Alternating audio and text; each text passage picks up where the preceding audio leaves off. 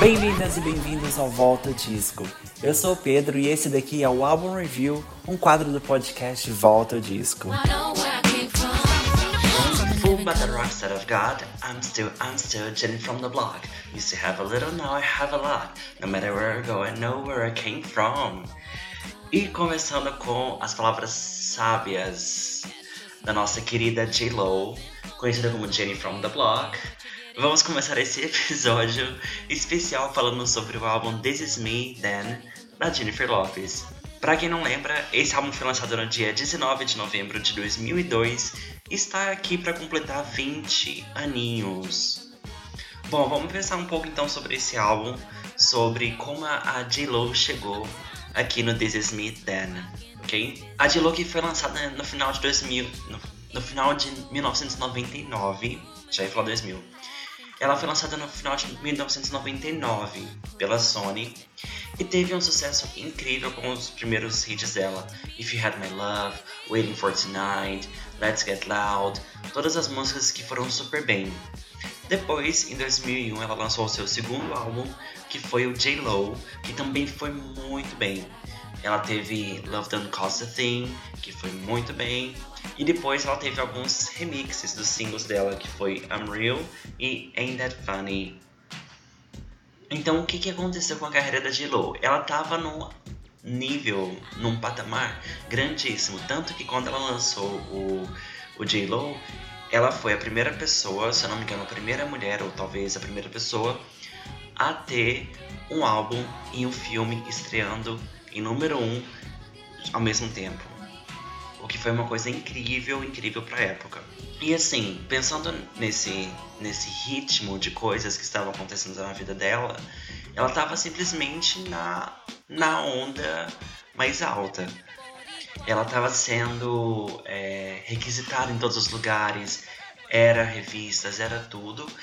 E, se não bastasse, ela engatou num relacionamento com o ator Ben Affleck, que hoje estão casados aí, gente, olha que loucura. Então eles tiveram um relacionamento nesse, nesse período de 2002, 2003, que foi um, um relacionamento até conturbado. Por quê? Porque a, a mídia prestou muita atenção no relacionamento dos dois, é, tentou sugar ao máximo e explorar ao máximo o relacionamento dos dois, porque vendia todo mundo queria ver o relacionamento deles. Tanto que eles culpam o fim do relacionamento deles a essa busca incansável da mídia, essa exploração. Eles não poderiam, eles não podiam na época ser simplesmente um casal.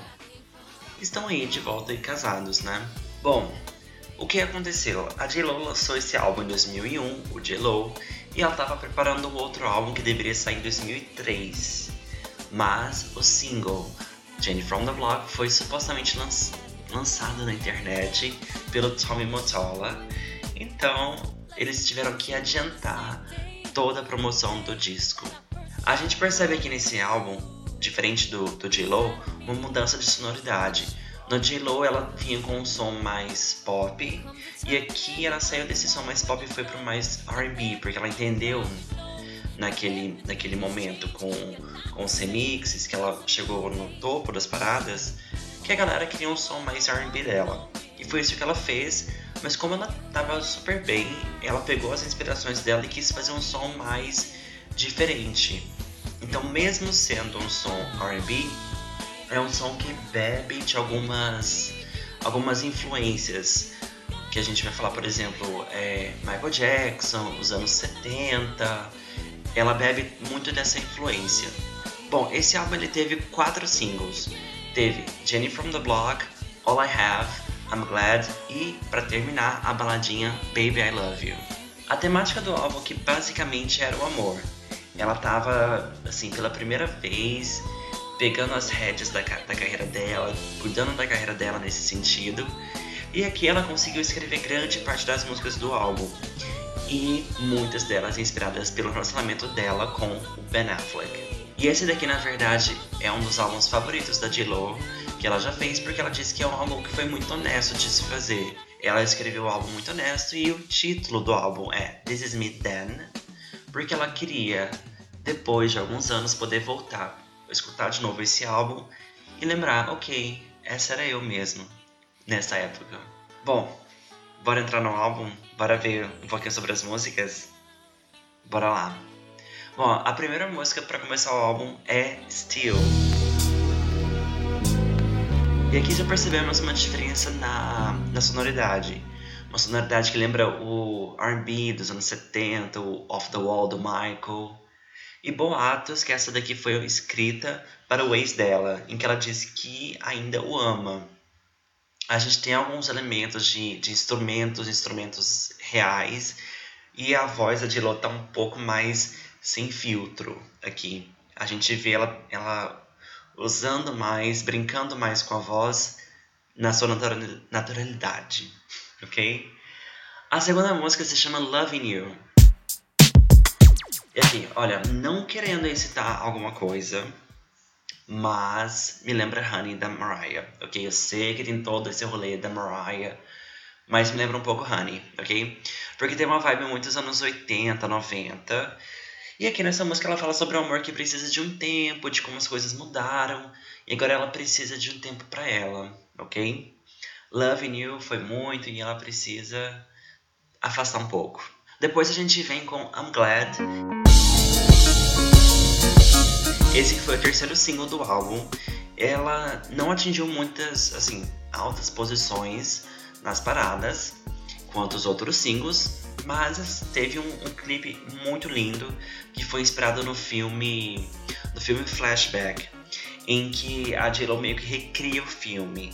E uma coisa, na verdade, que rendeu para ela ter um processo para ela ir para Sony. Eles tiveram que fazer um acordo porque ela usou uh, o roteiro do filme indevidamente, sem autorização. E aqui nessa música, ela, em I'm Glad, ela fala um pouco sobre como ela está feliz com tudo que está acontecendo no relacionamento dela, sobre como ela é feliz em todos os momentos com o boy dela, passando à vontade, basicamente, não é? E depois ela vem com The One. Aqui ela encontrou o amor verdadeiro e fala sobre ele. Então ela lista o que o boy deveria fazer.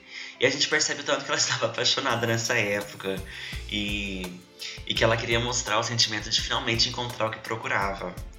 A música é bem mid-tempo, gostosinha que você pode colocar para escutar enquanto curte uma preguiçinha, sabe? A vibe para mim foi essa. Depois a gente tem a música que se chama Dear Ben, que é literalmente uma carta para Ben Affleck. Inicialmente, na verdade, essa música se chamaria Perfect, mas acabou virando Dear Ben. E, como eu disse, é uma carta para ele em que ela fala sobre o amor deles e como ele é quem ela procurava.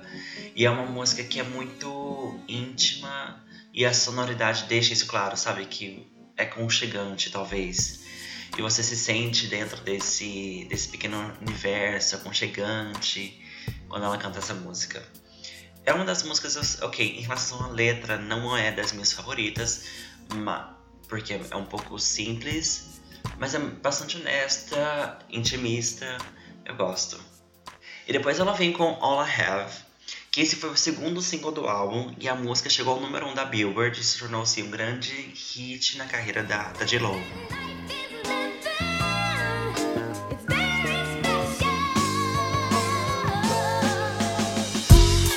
Essa daqui eu gosto porque é basicamente uma conversa entre um casal que decide partir para direções diferentes. Eu acho essa música muito gostosinha, um R&B mid-tempo. O clipe, gente, o clipe é lindo. Todo mundo, se você tinha DVZ, se você tinha MTV nessa época, com certeza você assistiu esse clipe. Que mostrava aquela vibe dela na época que o casacão e a neve. Era essa vibe. Depois a gente tem o single, o primeiro single do álbum, Jenny from the Block. Bom, essa daqui na verdade é a música até agora mais dançante do álbum. Ela foi o primeiro single, ela chegou ao terceiro lugar na Billboard, mas marcou uma época. Hoje, assim, naquele tempo todo mundo conhecia a Jennifer Lopez ou por J-Lo ou por Jenny from the Block, ficou marcado. E é uma resposta, basicamente, a todo mundo que dizia que ela tinha perdido a essência dela. Don't be fooled by the rocks that I've got. Ela diz que independente de todo o dinheiro que ela ganhou, ela ainda é a mesma pessoa, gente. Ela é a Jennifer Lopez que morava ali na esquina. E ela fala dos rumores, porque na época tinha vários rumores sobre ela, sobre dinheiro, que ela vivia nos diamantes e nos casacos de pele. E o clipe meio que mostra essa perseguição da mídia com ela e com o Ben na época. Tanto que o Ben aparece no clipe. Depois a gente vai pra Again. Que é uma música que me lembra muito uma vibe de Janet Jackson. É uma baladinha deliciosa em que ela fala sobre o amor que ela sente e como será eterno. Ela fala também sobre como ela pôde se sentir feliz e bem de novo nesse relacionamento. É uma música assim que, pra ser honesta, eu não conhecia, mas entrou nas minhas favoritas desse álbum. Depois ela vem com You Belong to Me. Essa daqui é uma música assim, bem delicinha também. E aqui ela mostra as referências dela dos anos 70, mistura um groove com um pop. E a música segue a linha mid-tempo do álbum, mas entrega assim na produção. Eu acho que você percebe muito bem os instrumentos, as referências, tá tudo ali, você consegue ouvir isso. Depois ela vem com a música I've Been Thinking. É que ela muda um pouco nos instrumentos e adiciona um elemento mais latino, talvez. E ela fala como sobre sobre como ela tem pensado, se ele é o cara certo, que quer mostrar a afeição do mesmo jeito que ele, mas é, fica difícil para ela corresponder ao que ele tá dando, Não é, assim, pra ser honesto, não é das minhas favoritas do álbum, porque eu acho que a letra fica um pouco rasa demais, sabe? Mas é boa. Depois a gente vem com Baby I Love You, que esse daqui foi o último single do álbum. E foi uma música toda feita com, com instrumentos em que você realmente sente, sente, escuta os instrumentos, a mensagem, tipo as referências que ela quer passar. Os vocais de apoio, gente, os backing vocals no, no refrão são tudo para mim. E me dá uma vontade, na verdade, de ver ela cantando essa música ao vivo, com uma banda, um coro enorme, sabe? Fiquei curioso para essa música. Depois a gente tem uma outra versão de The One, que a gente não vai falar agora. E para terminar, a gente tem a música I'm Gonna Be Alright featuring Nas, ok? Ok, escutando o álbum, escutando o álbum inteiro, essa música aqui definitivamente não encaixa no álbum, mas eu consigo imaginar assim todo um outro álbum baseado nessa música, como se eles estivessem fazendo um álbum e descartaram toda a ideia do álbum, sabe? Aquele momento que mas ela era uma música tão boa que ficou na, na vibe, sabe?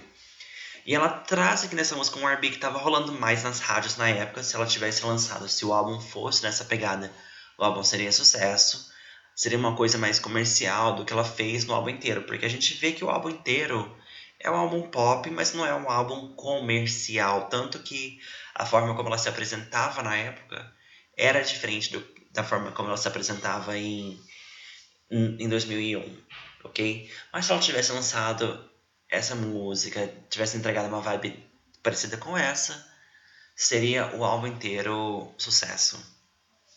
Bom, a gente pode falar então sobre os nossos, as nossas percepções sobre os pontos baixos e altos.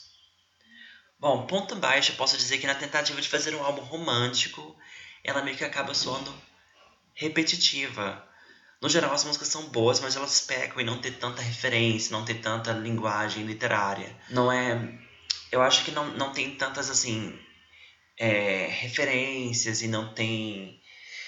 É, uma linguagem mais figurada, sabe? Você tem uma linguagem muito literal, como, como por exemplo na, na carta que ela escreve, é uma linguagem muito literal. A gente não vê assim é, ela criando universos para tentar contar de forma diferente, sabe? Ela conta basicamente como é. Eu não sei, eu acho que isso deixa um pouco pobre no sentido de letra, ok? Mas, assim, a proposta do álbum é ser mais maduro, ok? E ele conseguiu é trazer as referências que a J-Lo tinha, e ele conseguiu. Eu acho que reduzir esse álbum, na verdade, a Jenny from the Block é um dos grandes pecados dos fãs de música, porque os fãs de música às vezes não escutam esse trabalho da J-Lo. E aqui ela traz vulnerabilidade, instrumentos e muita, muita, muita música boa, ok? Então, eu quero saber o que vocês acham do álbum This Is Me Then, da Jennifer Lopes, porque eu quero que vocês vão lá no Instagram, arroba Volta Disco, comente aqui o que você acha desse álbum, tá? Tô muito curioso porque virou um dos meus favoritos da J-Lo. Devo, devo admitir, ok? Porque a minha nota para esse álbum é 8 de 10, ok? Bom, me conta o que você achou e a gente se vê no próximo episódio do Volta Disco. Ciao, ciao. I just had my last real kiss. I do believe we'll laugh and reminisce. Wait a minute, don't bounce, baby. Let's talk about this, man. Well, I'm bouncing and I'm out, son. I gotta leave you alone.